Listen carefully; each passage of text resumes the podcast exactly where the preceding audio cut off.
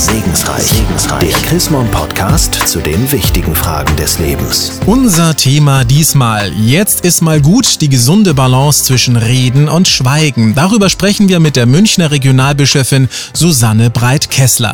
Beziehungen leben ja nicht zuletzt dadurch, dass man, wie heißt es so schön, miteinander im Dialog bleibt. Frau Breit-Kessler, bei allem Mitteilungsbedürfnis, in welchen Situationen ist durchaus auch mal Schweigen die bessere Kommunikationsform? Zum Beispiel dann, wenn man schon ewig lang an einem Abend geredet hat, das eine oder andere Glas Wein dazu gepichelt hat, wenn ein Streitthema auf dem Tisch ist und man so die dumpfe Ahnung hat, es wird hier immer gereizter dann sollte man einfach aufhören und die Klappe halten. Weil wenn man da weiterredet, eskaliert das Ganze meistens und am nächsten Tag bereut man bitterlich, dass man nicht endlich mal still war. Aber nehmen wir doch genau mal dieses Beispiel, hitzige Diskussion zwischen Freunden, alles am Anfang entspannt und plötzlich fängt es an zu kippen und genau so ein Schlusspunkt wäre eine gute Lösung. Aber wie merke ich das überhaupt? Wenn ich so mittendrin bin, ist das doch schwer. Es ist ziemlich schwer, das zu merken, weil man sicher in Schwung oder auch in Rage geredet hat. Aber ich denke, man müsste schon die Sensibilität noch dafür haben, dass der Ton schärfer wird, dass die Sätze zum Beispiel kürzer werden, dass persönliche Angriffe zunehmen. Und wenn man sowas spürt, dann weiß man, jetzt ist gut, jetzt muss man aufhören. Was mache ich denn dann aber, um so ein bisschen Luft aus solch einer überhitzten Diskussion rauszunehmen? Also es hilft nicht, wenn man unauffällig auf ein anderes Thema ausweicht.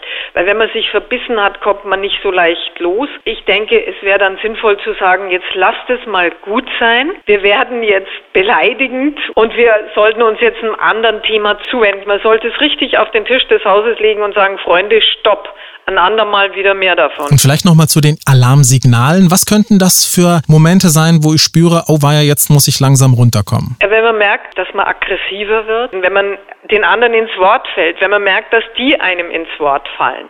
Also wenn es hektischer, angespannter wird, wenn Leute mit den Händen auf die Tische klatschen. All diese Bewegungswucht, die da auf einmal passiert, die ist gefährlich. Die Gefahr bei all solchen Sachen ist natürlich, dass man auf der anderen Seite vom Pferd runterfällt und dass man um des lieben Friedens willen gar nichts mehr sagt. Was kann ich tun, damit das nicht passiert, dass ich nicht zum Schweiger werde? Naja, ich glaube, die menschliche Natur ist auf Mitteilung hin ausgerichtet. Die Gefahr ist wahrscheinlich geringer als die, zu viel zu reden.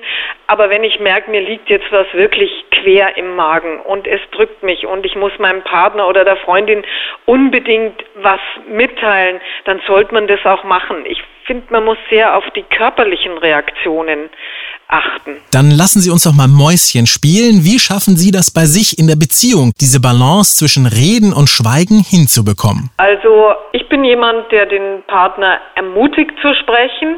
Und ich achte sehr darauf, dass mein Mann auch aus sich herausgeht und mir erzählt. Und mein Mann ist derjenige, der mal ein bisschen darauf achtet, dass ich die Klappe halte. Na, da sag ich vielen Dank, Frau Breit-Kessler. Und wir halten auch gleich die Klappe, legen also quasi eine Schweigerunde ein. Vorher aber noch der wichtige Hinweis, dass es zu diesem spannenden Thema Jetzt ist mal gut die gesunde Balance zwischen Reden und Schweigen von und mit Susanne Breit-Kessler zum Nachlesen gibt. Nämlich in der neuesten Ausgabe des Magazins Chrismon. Ein Blick in das aktuelle Heft lohnt sich allemal. Und Sie haben darüber hinaus noch Fragen, Anregungen? Dann freuen wir uns über eine E-Mail. Schreiben Sie an segensreich.chrismon.de. Ich sage derweil Dankeschön fürs Zuhören. Bis zur nächsten Ausgabe von Segensreich. Segensreich. Der Chrismon Podcast zu den wichtigen Fragen des Lebens.